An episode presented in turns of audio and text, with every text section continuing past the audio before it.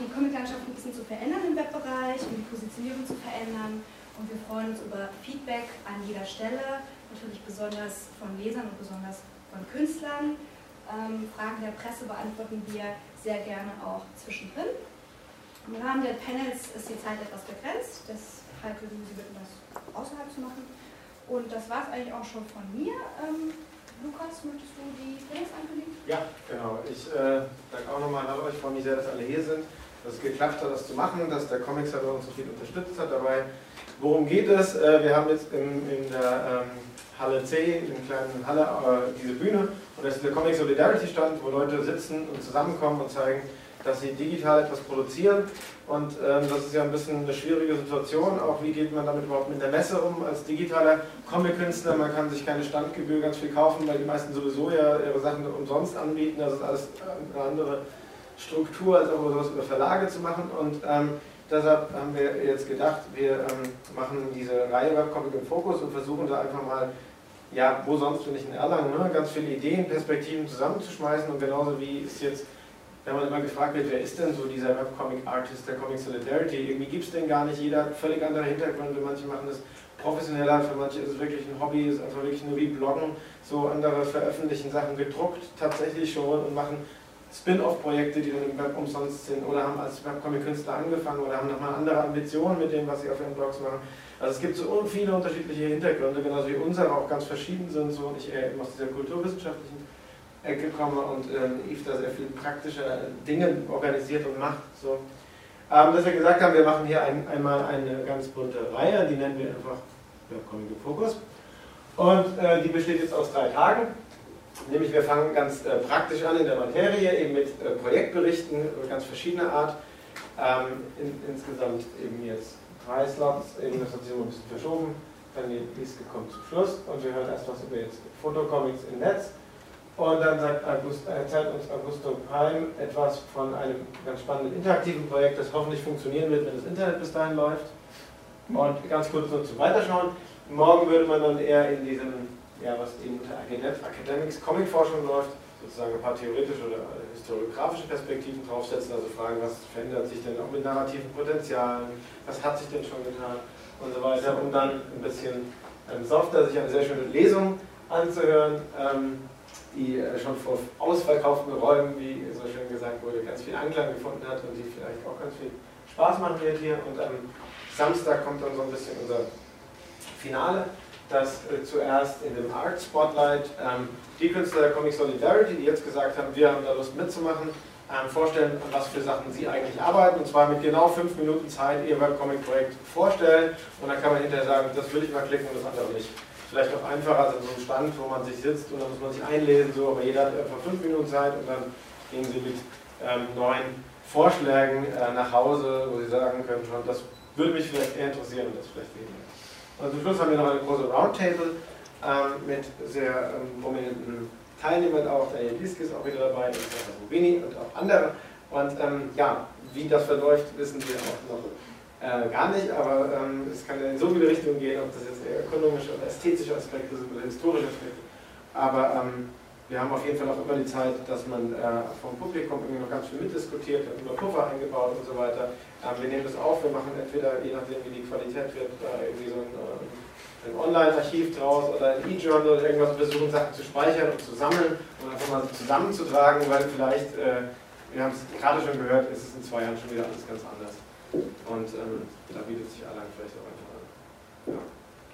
Das wäre ähm, unser kleines Programm und ich ähm, ja, freue mich jetzt, die ersten Referenten sozusagen hier vorzustellen nämlich mit einer Präsentation, die hoffentlich auch schon da ist und auch tatsächlich funktioniert, ja, nämlich äh, Tim Wörle und Arne Schulenberg, Ansicht Vollbildmodus. Und damit äh, gebe ich das. Ja. Ja, herzlichen Dank. Ähm, freut mich, dass dann ja doch schon einige Leute hierher gezogen haben. Ähm, die Bandbreite der, der deutschen Webcomic-Szene ähm, ist, wie Sie im Laufe der nächsten Tage sehen werden, sehr, sehr groß und äh, wir fangen jetzt erstmal mit der Nische, also wenn man eigentlich sagen kann, Webcomics sind eine Nische, dann sind die Fotocomics innerhalb der Webcomics dann nochmal wieder die noch kleinere Nische. Und mit der beginnen wir heute mal. Ähm, was gibt es heute zu sehen? Wir fangen erstmal an, dass wir so ein klein bisschen versuchen, das Ganze zu klassifizieren.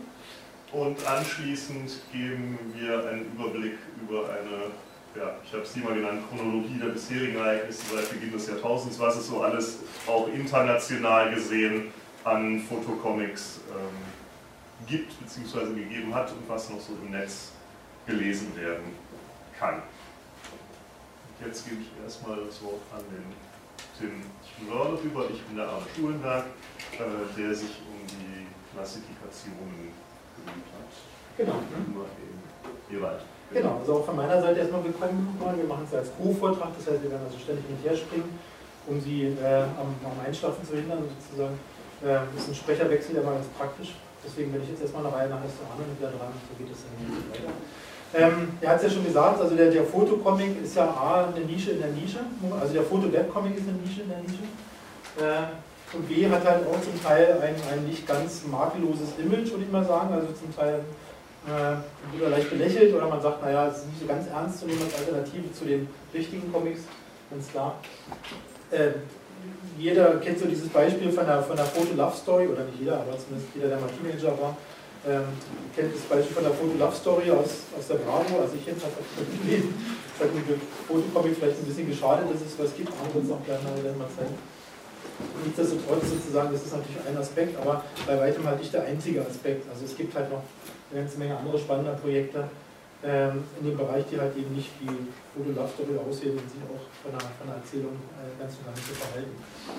Wir hatten versucht, unsere Nischen-Nische praktisch ein bisschen zu äh, klassifizieren, äh, mal geguckt, was es so gibt an Projekten. Insgesamt versucht, ein paar Kriterien zu finden, um äh, unseren lieben akademischen Kollegen, die dann morgen kommen, schon mal so ein bisschen das Wasser abzugraben. Also wir machen jetzt schon den akademischen Teil, haben wir teilweise vorgezogen, damit äh, also nicht nur bei den konkreten Berichten bleibt.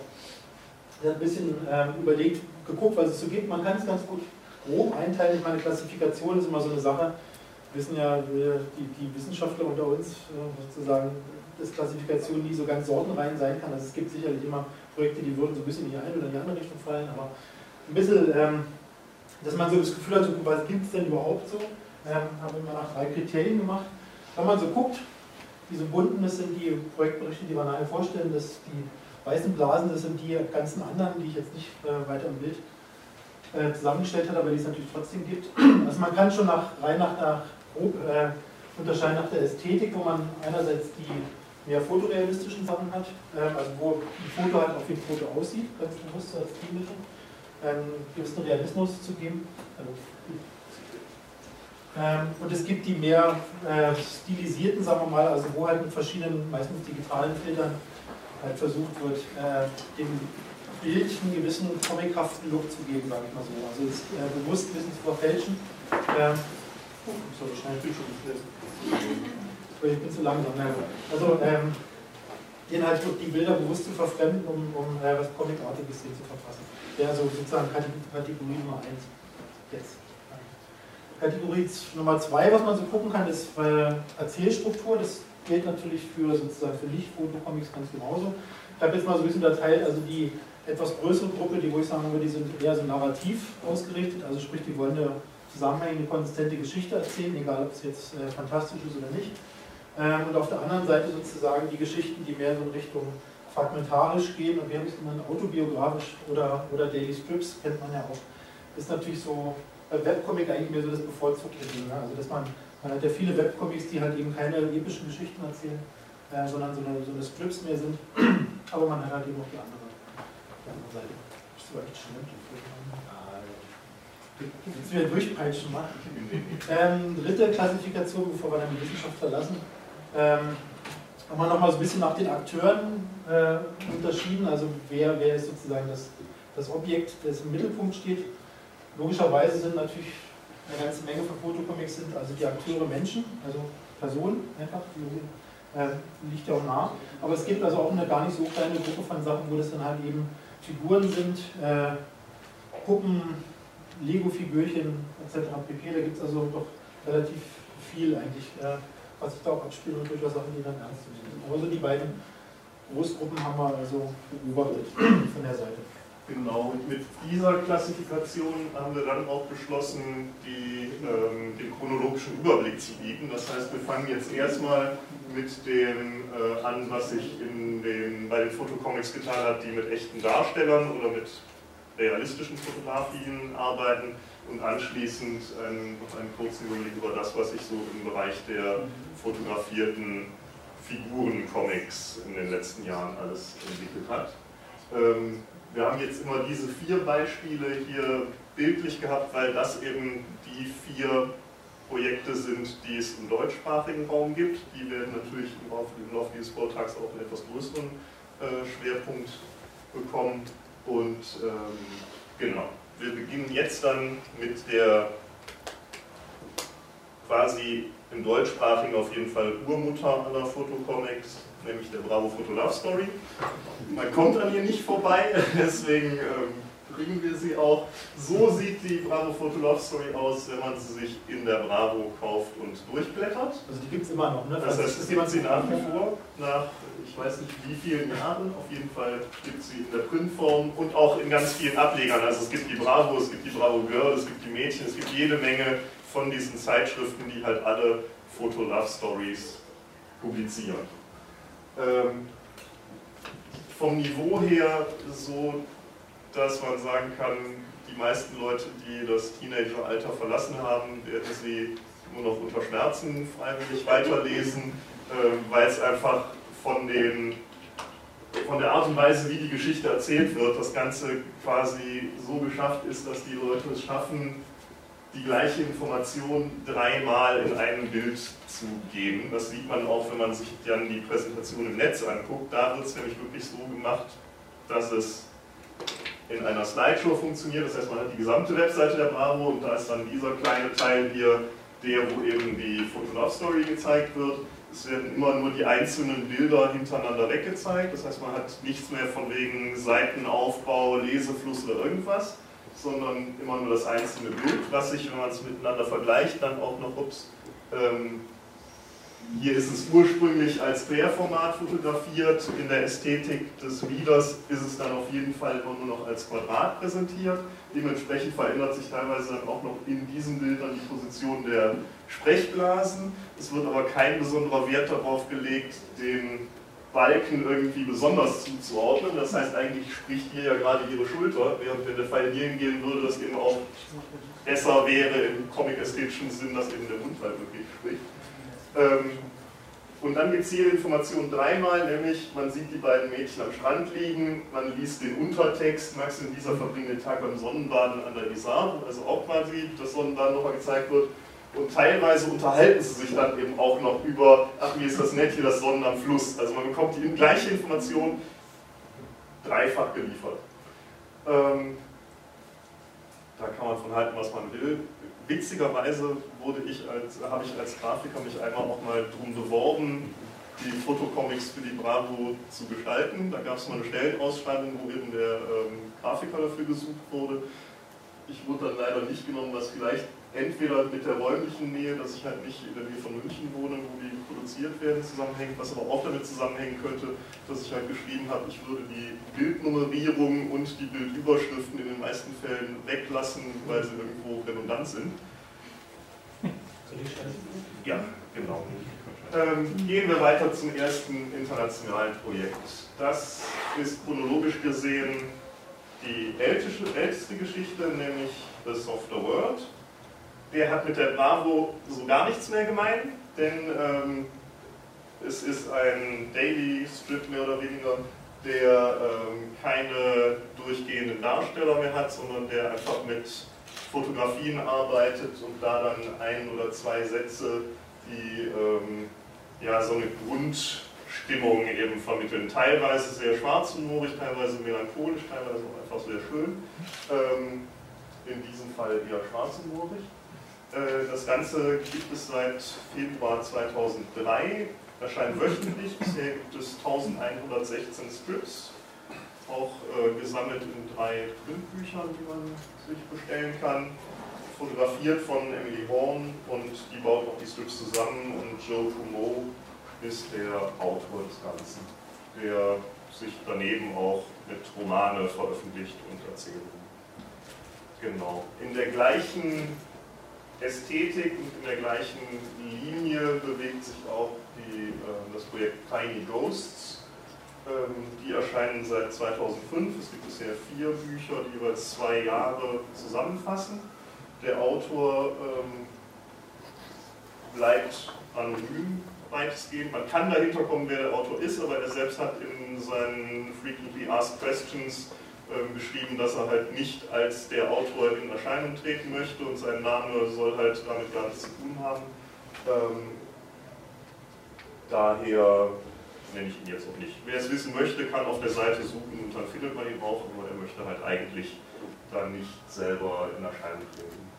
Ähm, auch da ist die Linie sehr ja, schwarzhumorig und skurril und ähm, auf jeden Fall auch sehr, sehr lustig. Wir kommen zu unserem Nachbarland. In Holland erscheint äh, von Jippe Driesen unter anderem Life of Liebe. Der ähm, ist so laut seiner eigenen Beschreibung auf der Webseite der Bing Crosby der niederländischen Fotoscripts und äh, ist in der Fotocomic-Szene wahrscheinlich derjenige, der finanziell gesehen auf jeden Fall am erfolgreichsten damit ist, denn er hat angefangen, seine erste Serie 2004 zu veröffentlichen und seit 2007 arbeitet er tatsächlich hauptberuflich als Produzent von Fotostrip-Serien und veröffentlicht in zahlreichen niederländischen Magazinen, plus auch noch dann kurze Fotostrip-Filme auf diversen holländischen Filmkanälen. Also der hat sich da ein ganzes das, quasi das holländische Fotoscript-Medium ist eigentlich eher in Personalunion mit fünf verschiedenen Reihen, die er da gleichzeitig eben mit verschiedenen Darstellern ähm, bespielt. Unter anderem auch in seiner Life of People, wo er so ein bisschen ähm, autobiografisch dann eben auch Sachen einspielen lässt, das aber auch immer mit einer sehr humorvollen Note dabei. Und auch von der Ästhetik her und von der Art und Weise, wie die Leute so gucken und so auch nah dran an dem überzogenen, wie eben auch die Darsteller in der Bravo Photo Love Story dann teilweise so ihre Mimiken entgleisen lassen. Kommen wir zur ersten fiktionalen Geschichte, die es so gab, Dark Red, erschienen seit 2005. Das war eine auf sechs, später auch Printhefte angelegte Geschichte, die aber leider so 2010 dann erstmal in eine bis jetzt noch andauernde Schaffenspause ging, nachdem die ersten drei Hefte erschienen sind. Hier sieht man, dass die Ästhetik eben weggeht von dem realistischen Fotografie hin zu Bildern, die noch zusätzlich dann überarbeitet und verfremdet werden, plus dann auch noch Spezialeffekte, die eingefügt werden. Das ist so eine ähm, magische Mystery-Geschichte, die in unserer Zeit spielt. Eine blinde Frau wird äh, von Dämonen irgendwo doch wieder dazu gebracht, sehen zu können und dann tauchen auch noch äh, Engel und die Hölle auf und alles äh, ist miteinander verwoben und kämpft gegeneinander. Ähm, ja, bisher sind drei gedruckte Hefte erschienen und ähm, man kann sich die ganze Serie auch noch im Netz durchlesen. Eine andere Kategorie, die es auch noch gibt, ist die Kategorie der Fotocomics, die auf Fotos aus Filmen basieren. Ähm, da gibt es natürlich zum einen die Fotocomics, die einfach nur originalgetreu den Film dann eben nacherzählen. Es gibt aber auch ein paar Ableger, wie zum Beispiel äh, Dungeon Master of the Rings, wo ähm, sich ein, der Künstler Seamus die Idee hatte, ich erzähle den Herrn der Ringe so, als würde eine Dungeons and Dragons Gruppe dieses Abenteuer erleben, mit den Kommentaren, wie man es eben während dem Rollenspiel so halt hat und das aber eine Gruppe ist, die von Tolkiens Welt absolut keinen Plan hat und die eben da reingeht und die Monster bashen will und ähm, anfängt, ihr Abenteuer zu erleben. Und so erzählt er die komplette Handlung aller drei Herr der Ringe-Folge durch, bis es dann eben auch zum Ende dann eben das normale Finale halt gibt, aber halt immer mit diesen Off-Kommentaren dabei, wo die eben anfangen mit ihrem äh, Rollenspielleiter zu diskutieren, dass das doch jetzt aber, ey, wie kannst du denn jetzt meinen Charakter da im Kampf gegen den Balrog da runterfallen lassen? Das geht doch nicht, dass du ihn jetzt einfach auf einem sterben lässt und ähm, sehr viel an Humor da eben mit reinspielt, dass äh, quasi diese Kommentare aus dem Off dann eben auch passieren, beziehungsweise dass die Handlung so vorangetrieben wird, dass die Ideen der Mitspieler den, den Leiter de, des Ganzen halt dann überraschen und er irgendwie improvisieren muss, damit die Handlung dann eben vernünftig dann auch zum Ende kommt. Ja, eigentlich sitzen eure Helden jetzt gerade auf dem feuerspeienden Berg und ihr habt den Ring in den äh, Dings geworfen und jetzt bricht da der Vulkan aus und ihr werdet alle sterben. Aber du kannst uns doch nicht sterben lassen. Na gut, ich schicke euch ein paar Atem. Genau. Davon inspiriert hat dann eine andere Gruppe angefangen, das gleiche mit den Star Wars Abenteuern umzusetzen. Darths and Druids erscheint seit 2007 und äh, die sind mittlerweile in der Mitte von Das Imperium schlägt zurück angekommen. Genau, das ist jetzt dann mittlerweile Episode 1053, also auch da erscheint halt jeden Montag, Mittwoch, Freitag oder in regelmäßigen Abständen erscheinen neue Seiten. Haben natürlich den Vorteil, dass sie dadurch, dass sie Screenshots nehmen, von der Fotografie her total professionell sind, weil es ja eben Kino sind. Aber auch hier spielt eben wieder dieser Rollenspielhumor mit rein und die Elemente des ähm, Würfelns und die Sachen, die man eben aus Rollenspielrunden dann halt eben auch kennt. Und auch wieder die Idee, dass die Leute, die das Ganze spielen, von Star Wars keine Ahnung haben. Also am Anfang kriegen sie halt diese Laserschwerter, die, es geht halt in Episode 1 dann eben auch los, dass die beiden ersten Helden mit Laserschwertern ausgestattet sind, weil sie sich keine anderen Waffen leisten konnten, stellen dann im Laufe des Spiels fest, dass man mit denen ja viel besser arbeiten kann als mit dem Laser, wollen aber trotzdem, als die ersten Druidenarmee niedergemäht haben, die Laser alle einsammeln, um sie dann irgendwo verkaufen zu können. Ähm, ja, für Rollenspielfans auf jeden Fall eine sehr lustige Geschichte. Der erste deutschsprachige Comic ist Livestreams genau, da hat sich der Tim mit dem Max Seestedt unterhalten, deswegen. Genau, ich kann ich mal wieder was sagen. Kurz, ähm, weil er aus, aus meiner Stadt kommt, oder ich komme aus seiner, je nachdem, aus Berlin.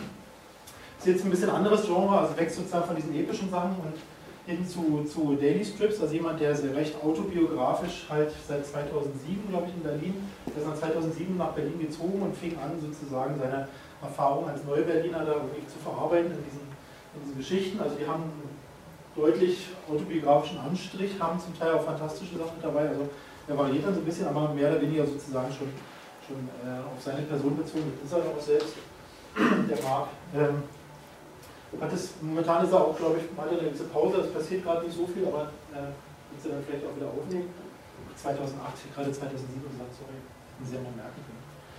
Ähm, er hat es auch als Buch rausgebracht, ähm, auch, äh, ich glaube, seit ein paar Jahren verkauft bei Art Kitchen Books und hat halt was, äh, ganz gut für ihn waren, Berliner Fenster, wer in Berlin mit der U-Bahn fährt, der kennt es, sind immer diese Bildschirme, die da rumhängen und wo man mit Werbung oder, oder Informationen oder Pseudo-Informationen äh, äh, beglückt wird.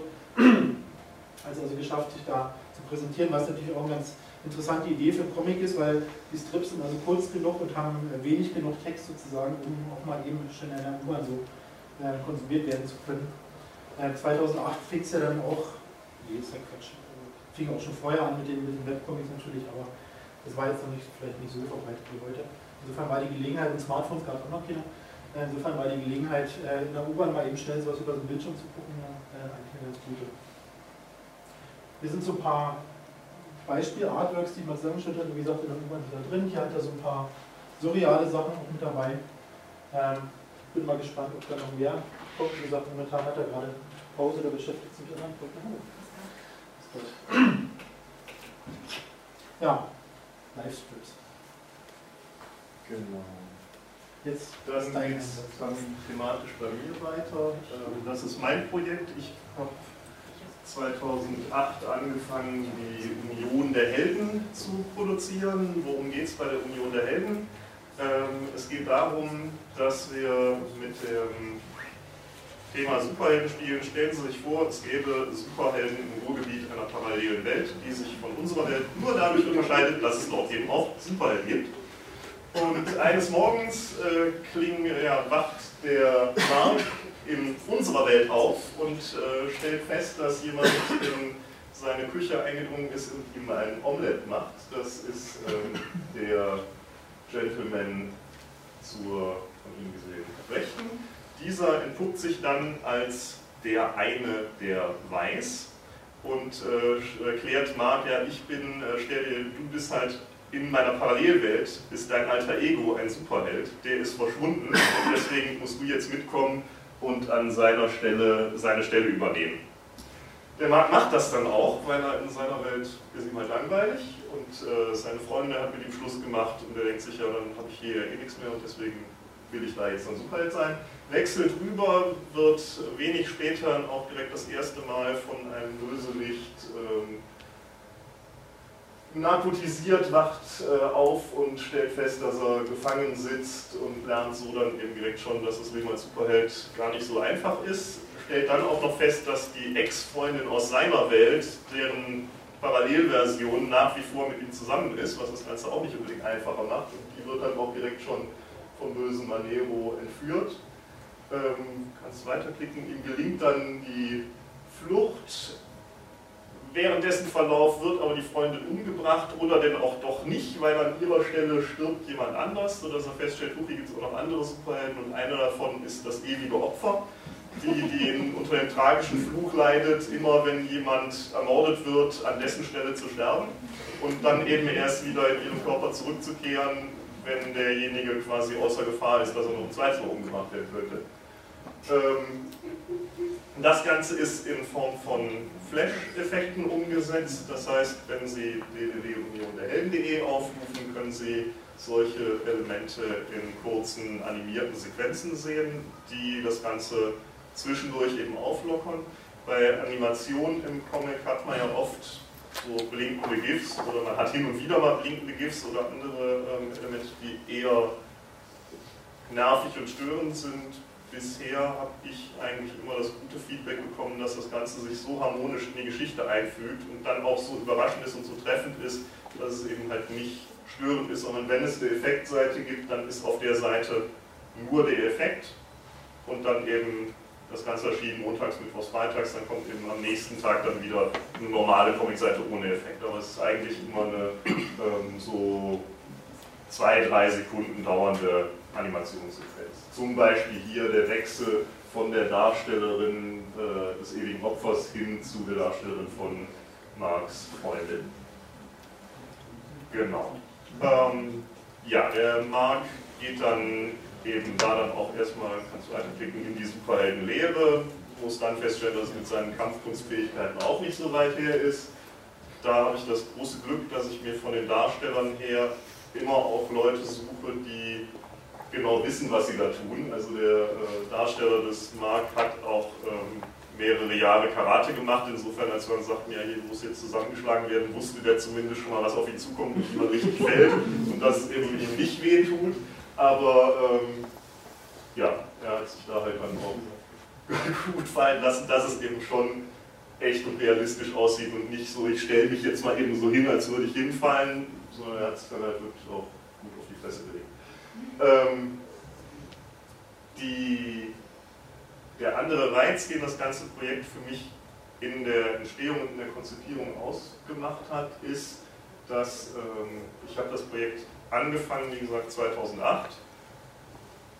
lebte und arbeitete damals in Dortmund. Dementsprechend stand dann auch der Name Union der Helden in Anlehnung an das Union Brauereigebäude, welches in Dortmund halt Stadt bekannt ist und welches dieses Signet vom U halt auch, ist da ein bisschen die Anlehnung dran, ähm, stand der Name sehr schnell fest und da dann auch der Plan, das Gebäude war damals eine Industrieruine, sollte aber innerhalb der nächsten Jahre für die Kulturhauptstadt 2008 wieder hergerichtet werden zu einem Kulturzentrum und aufgebaut werden. Und dementsprechend habe ich angefangen, das Konzept zu schreiben und gesagt, okay, in meiner Geschichte, in dieser Parallelwelt, wurde dieser Turm, war der das Hauptquartier der Helden, wurde dann von der Allianz des Bösen zerstört und wird jetzt gerade wieder aufgebaut. Und wenn dann 2010 ist, ist die Geschichte so weit, dass der Turm fertig aufgebaut ist. Er ist auch in der Realität fertig aufgebaut. Das heißt, dann können ja meine Helden da einziehen und von da aus wieder ihr Abenteuer leben. Ich habe dann einen Präsentationstermin gehabt bei dem künstlerischen Leiter des Gutturms, habe ihm das Ganze gezeigt und der war so begeistert von der Geschichte, dass er mir auch Fotoshootings finanziert hat, mir da freien Eintritt in den Turm gegeben hat, dass ich da machen konnte, was ich wollte. Und als dann die offizielle Eröffnungsfeier des Turmes stattfand, ähm, fand die halt parallel sowohl bei den Helden als auch bei, ja, in der Realität statt. Das heißt, ja, da kommt ist noch eine Kampfsequenz da, den überspringen wir mal eben schnell. Das heißt, der nette Herr, den Sie hier in der Mitte sehen, der den Helden den Schlüssel zur Stadt überreicht, ist tatsächlich der offizielle und echte Oberbürgermeister der Stadt äh, Dortmund, der Herr Dr. Sierau. Und wir haben das Fotoshooting parallel zur offiziellen Veranstaltungsfeier gemacht. Das heißt, während eben die Rolltreppen hoch die ersten Besucher des Turmes fuhren, stand er da unten mit, ähm, gut, den Ritter, der da verkleidet noch neben steht, den sieht man jetzt gerade nicht, aber auf jeden Fall mit den Superhelden und hielt eine offizielle Rede darüber, wie glücklich er doch sei, dass die Helden nach Dortmund zurückgekommen wären, weil sie hätten ja auch nach Gelsenkirchen ziehen können und er wäre da total begeistert von. Das gehört für mich im Rahmen dieses Projekts auf jeden Fall zu einem der absoluten Highlights, dass das so funktioniert hat. Denn ähm, ja, 15 Minuten später hat er halt auf der großen Bühne dann offiziell den Turm eröffnet. Das war schon richtig. Ja, das andere ist, dass ich äh, immer wieder auch versuche, oder versucht habe, dann halt Leute, die irgendwas mit in die Geschichte brachten, von ihren Fähigkeiten und Talenten dann eben auch mit ähm, einzubauen. Das heißt, ähm, zum Beispiel habe ich mal einmal auf der Spiegelmesse Essen einen Menschen getroffen, der da halt im vollen Kampfrüstungsoutfit rumwanderte. Habe gesagt, immer, du bringst quasi schon ein komplettes Kostüm mit, um hier als Superbösewicht aufzutauchen. Und äh, der hatte da dann eben auch Lust drauf. Andere Leute, auch der Karatemeister, der da als Trainer des Helden auftaucht, hat auch im realen Leben ein Karate-Dojo. Ähm, der Held namens Nordstadtbarde, der mit seiner magischen Gitarre gegen das Böse zieht, ist auch im realen Leben ein Dortmunder Sänger und Liedermacher. Das heißt, es sind viele Leute, die eben so ihre normalen Fähigkeiten dann überspitzt in dieser Parallelwelt eben auch wieder mitbringen.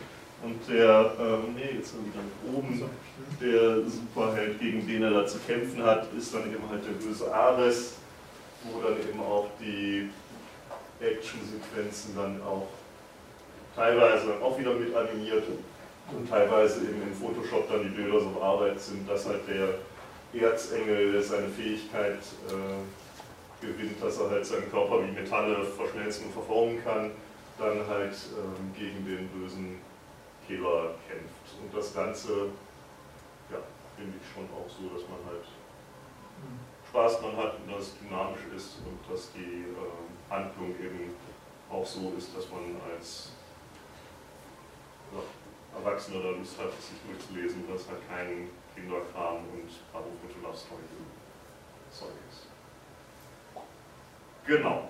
Parallel zur Union der Helden kommen wir zum, direkt zum nächsten internationalen Projekt, entstand Night Zero.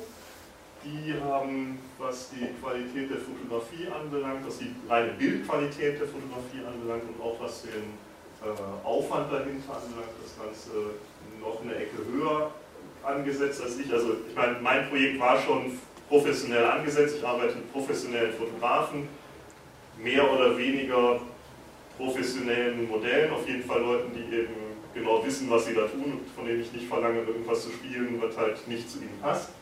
Ähm, Night Zero ist eine Produktion aus Seattle, die mittlerweile auch abgeschlossen ist. Das heißt, von 2007 bis 2013 ähm, erschien da die Geschichte, die auch in fünf abgeschlossenen Büchern über deren Webseite bestellt werden kann und äh, unter der Regie von Anthony van Winkel wurde das Ganze produziert mit professionellen Autoren, Fotografen, Maskenbildnern, Schauspielerinnen und Schauspielern, Kostümdesignern etc. Die Crew alleine umfasste fast 100 Leute, dazu dann noch 400 Darsteller und das Ganze in insgesamt gesehen über die Jahre weg 82 Produktionstagen über einen Zeitraum von fünf Jahren produziert.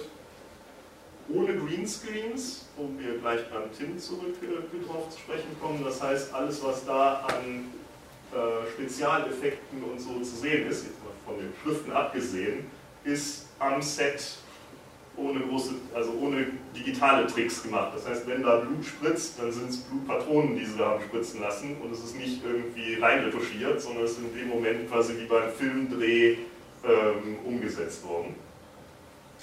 Und dann auch noch mit einer 32-Bit HDR-Fotografie, also mit der höchsten möglichen Auflösung und deswegen hat es auch, was man jetzt in der Produktion, in der Reproduktion hier nicht so sehen kann, aber die, ähm, man kann quasi, wenn man sich den Comic anguckt im Netz, die Poren der Darsteller sehen in der Fotografie. Also es ist so wie halt HD-Fernsehen eben in der höchstmöglichen Bildqualität umgesetzt und hat definitiv, was die Art von Produktion von Fotocomic anbelangt, ähm, Maßstäbe gesetzt, die so in der Art und Weise in der Zukunft wahrscheinlich auch so schnell kein anderer mehr erreichen wird, weil es eben ein riesenaufwendiges Projekt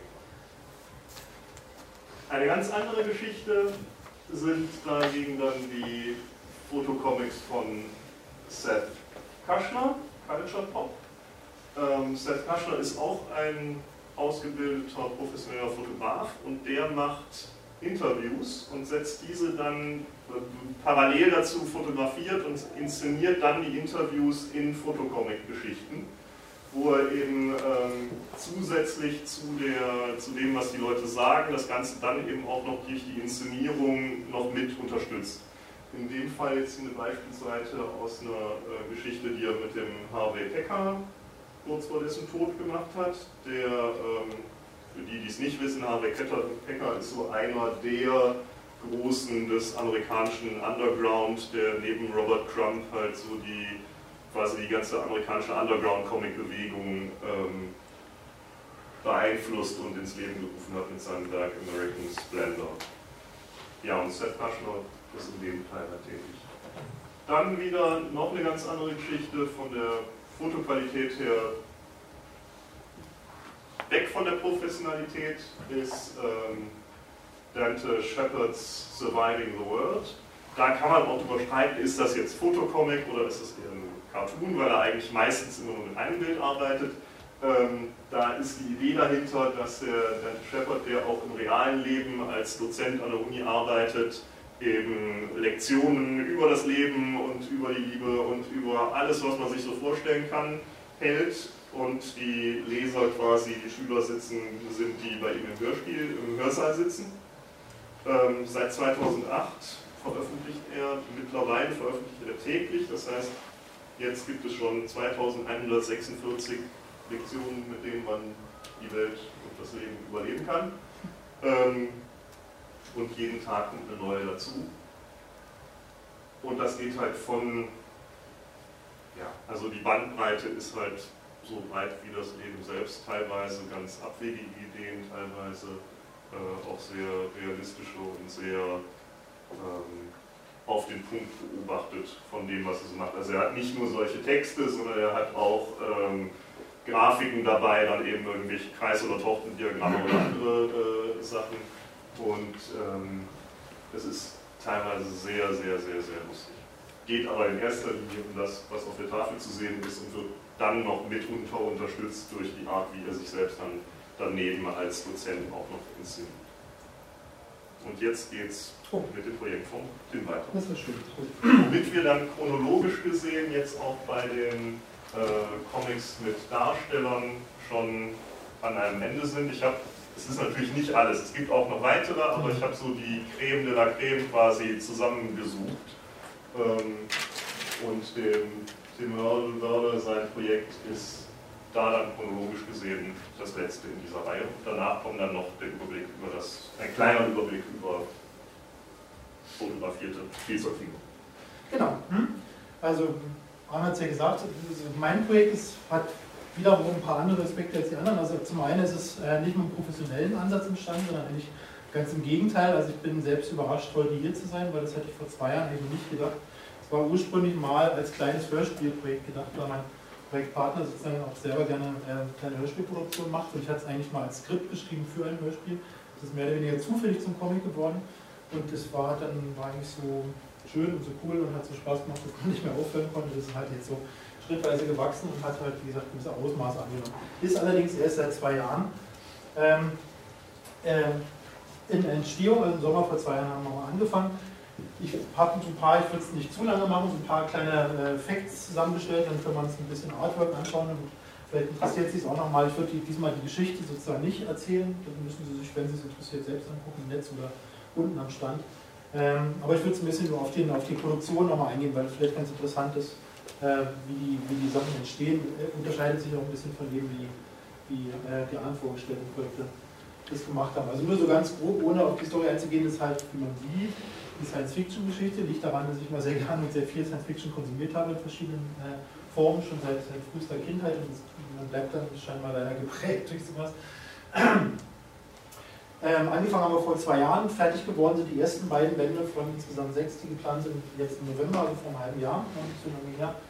Ähm, ich bin Amateur, also ich habe es tatsächlich vorher so noch nie getan äh, mit, den, mit der Produktion. Äh, Unterschied zu Arne, der professionelles Background hat, nicht so schnell, Arne. Jetzt gehen wir mal Zurück. Bitte? Hm? Sind schon drüber? Okay. Na gut, dann raff ich es ein bisschen. Band 1 und 2 ist unten als Print. Ähm, wie gesagt, ohne die Story zu zeigen, das Artwork sieht mehr oder weniger so aus. Also ich bin einer von, dieser, von der Stilisierungsseite dann kommend. Also ich hatte jetzt nicht fotorealistisch versucht, das zu machen, sondern ich habe die bewusst, oder wir haben die bewusst halt äh, stilisiert, damit die so einen gewissen Comic-Look äh, bekommt. Es hat also neben der rein ästhetischen Sache auch ein paar praktische Vorteile, dass man nämlich ganz gut verschiedene Bildinhalte kombinieren kann, die äh, Realfotos ein bisschen äh, gestückelt aussehen würden. Also äh, die Hintergründe sind ja teilweise digital, das zeige ich gleich noch. Vordergründe sind echte Menschen, analog, damit das zusammenfügt, zusammenpasst und sich äh, sozusagen ästhetisch kombiniert, ohne äh, optische Brüche zu haben, ist halt diese Komikisierung einfach ein ganz guter Weg, weil insgesamt wirkt es dann alles recht organisch, so finde ich jedenfalls.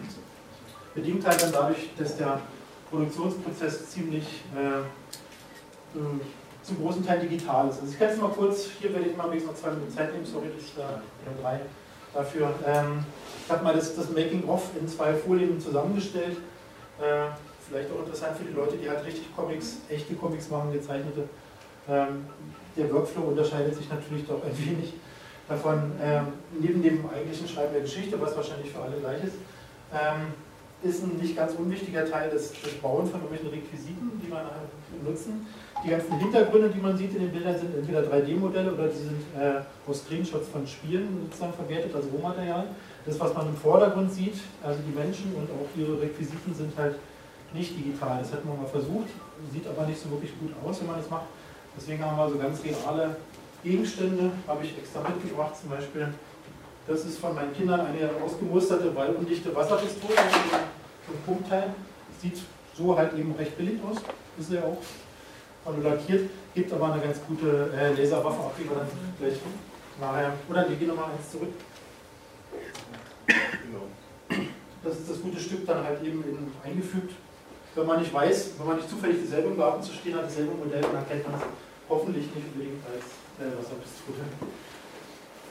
Weil dadurch, dass es halt eben ein, ein, äh, ein nicht kommerzielles Projekt ist, die ganze Geschichte ist natürlich das Budget auch begrenzt. Also man kann jetzt nicht anfangen, wirklich tatsächlich recht teure Dinge zu kaufen. Also ähm, Bastel ist nicht ganz unwesentlicher. Nummer 1 zurück, kurz bitte. Das war ich noch nicht ganz fertig. Ähm, wichtiger Teil, was wir auch äh, machen, machen mussten, ist sozusagen vor den eigentlichen Shootings äh, machen wir so eine Art Storyboard, also ein Fotostoryboard, gerade für die bewegungslastigeren oder für die Actionsequenzen, also wo es tatsächlich, wo es auf die Bewegung ankommt, ist es vorteilhafter, nochmal so ein Storyboard zu erarbeiten, dass man die Kameraeinstellungen schon mal ausprobiert, um sie dann nachher beim Shooting äh, besser einfach umsetzen zu können. So eine reine Dialogszene muss man normalerweise nicht vorbereiten, aber äh, Bewegungsszenen, Action-Szenen oder ähnliches oder besondere Einstellungen werden dann also mit Storyboards gearbeitet. 3D-Modellierung machen wir halt auch, das ist dann sozusagen der digitale Teil, also bestimmte Elemente werden halt in 3D mit Blender ähm, entworfen. Entweder mache ich selber oder ich habe auch schon mal ein Modell gekauft, das ich dann verwertet habe von meinem Raumschiff. Da hat meine 3D-Modellierungsfähigkeit mich ausgemacht. Und das ist dann der zweite wichtige Teil sozusagen, die Shootings. Also Arne hat es ja vorhin schon angedeutet, wir shooten halt, wir, fotografieren halt vom Greenscreen. Ähm, hat natürlich ein paar Vorteile, dass man also diese ganze recht aufwendige Location-Geschichte, die, die Arne machen muss, die fällt halt weg. Man kann es im heimischen Wohnzimmer machen, das ist ganz, äh, ganz günstig. Gewinnt halt dann die Vordergrundbilder. Ähm, der Nachteil ist, dass das digitale Compositing halt nachher aufwendiger ist. Also die Montage sozusagen der Vordergrundelemente mit den Hintergründen bzw. mit Spezialeffekten, also in dem Fall hier noch so ein bisschen so ein Display äh, mit drin, ist dann halt entsprechend der aufwendige, aufwendigste Teil der ganzen Produktion, wie man sich vorstellen kann. Ähm, und nachher, nachdem es halt das Compositing durch ist, äh, also Compositing plus Coloring, also Färben halt eben auch noch natürlich, ähm, kommt dann diese Stilisierung mit dem Comic-Filter äh, drüber. Die Hintergründe verschmelzen besser mit den Vordergründen. Das passt halt eigentlich alles ein bisschen besser zusammen gibt noch ein paar Lichteffekte mit oben drauf. Und das fertige Artwork schaut dann halt eben so aus.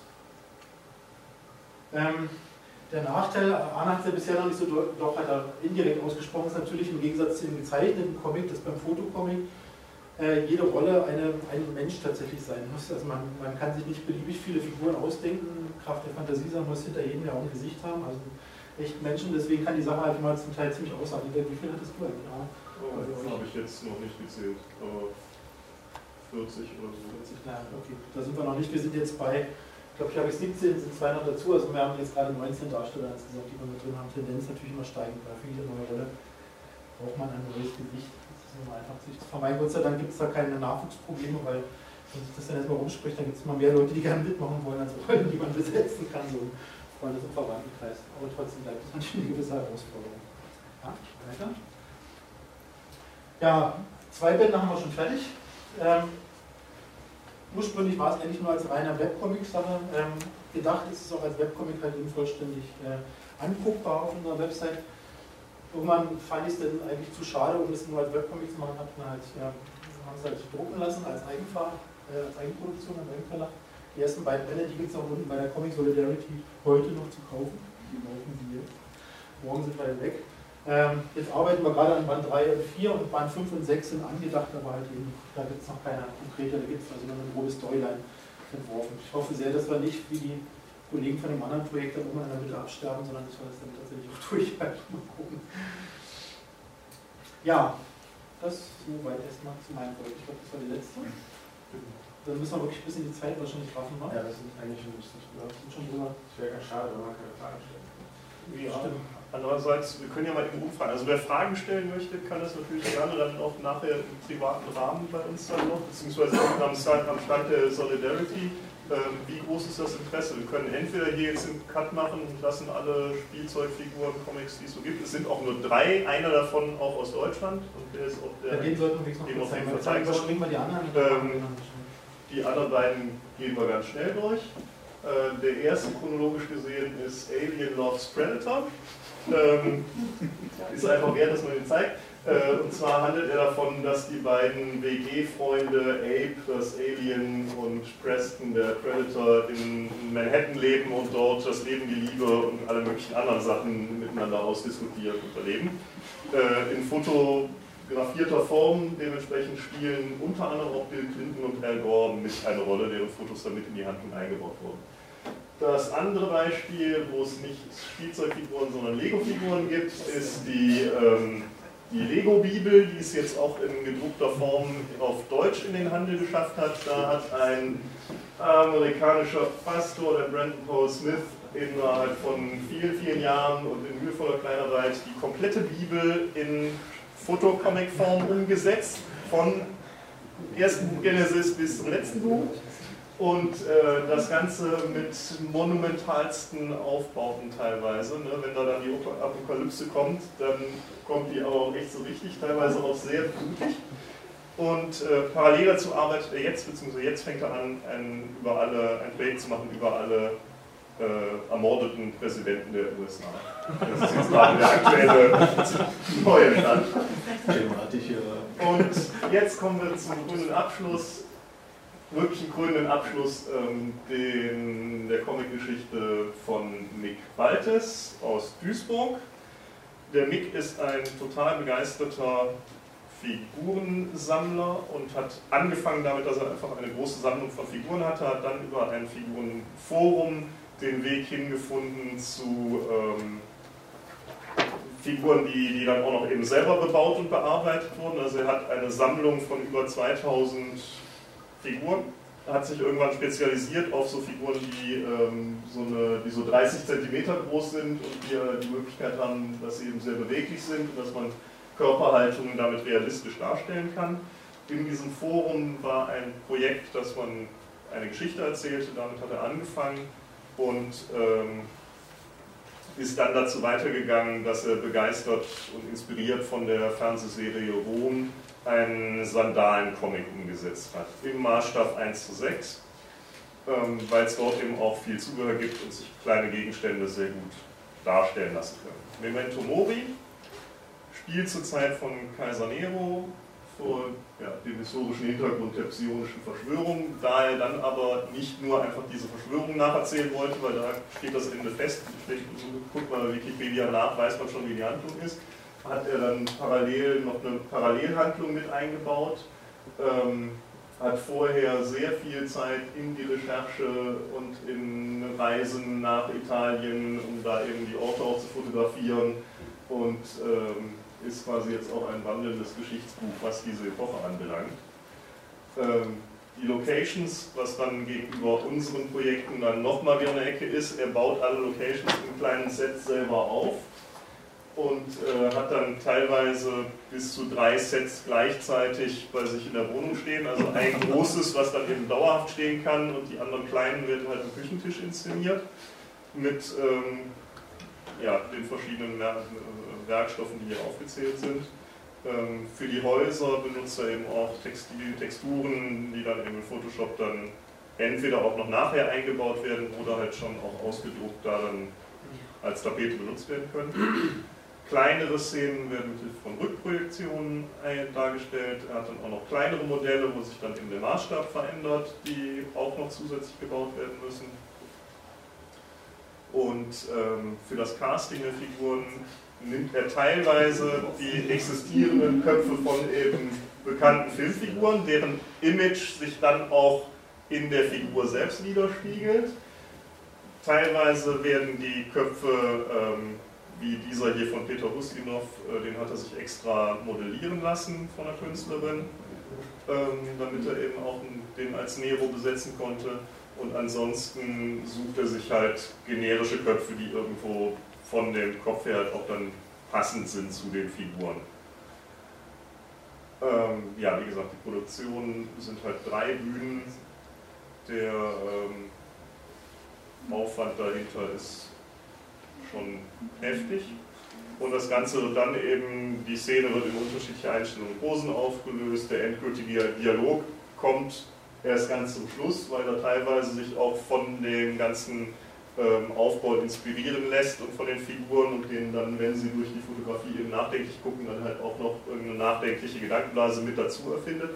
Das Ganze funktioniert ähm, erstaunlich gut, weil es so diesen Aspekt des Pantomimen- und Maskentheaters auch aufnimmt. Das heißt, die Gesichter sind zwar eigentlich durch die Puppen unbeweglich, je nachdem, aus welchem Winkel man das Ganze fotografiert, mit welcher Lichtstimmung und ähm, mit welcher Thematik so insgesamt die ganze Szene angelegt ist, wirken die statischen Köpfe dann aber plötzlich doch eher humoristisch oder angeekelt oder irgendwo. Also man liest dann als Leser sehr viel in die Gesichter rein, sodass er in den gleichen Kopf für verschiedenste Stimmungen trotzdem benutzen kann, auch durch die Körperhaltung, Körperspannung der Figur. Und damit. Ja, genau. Haben Sie noch kurz Fragen? Sie können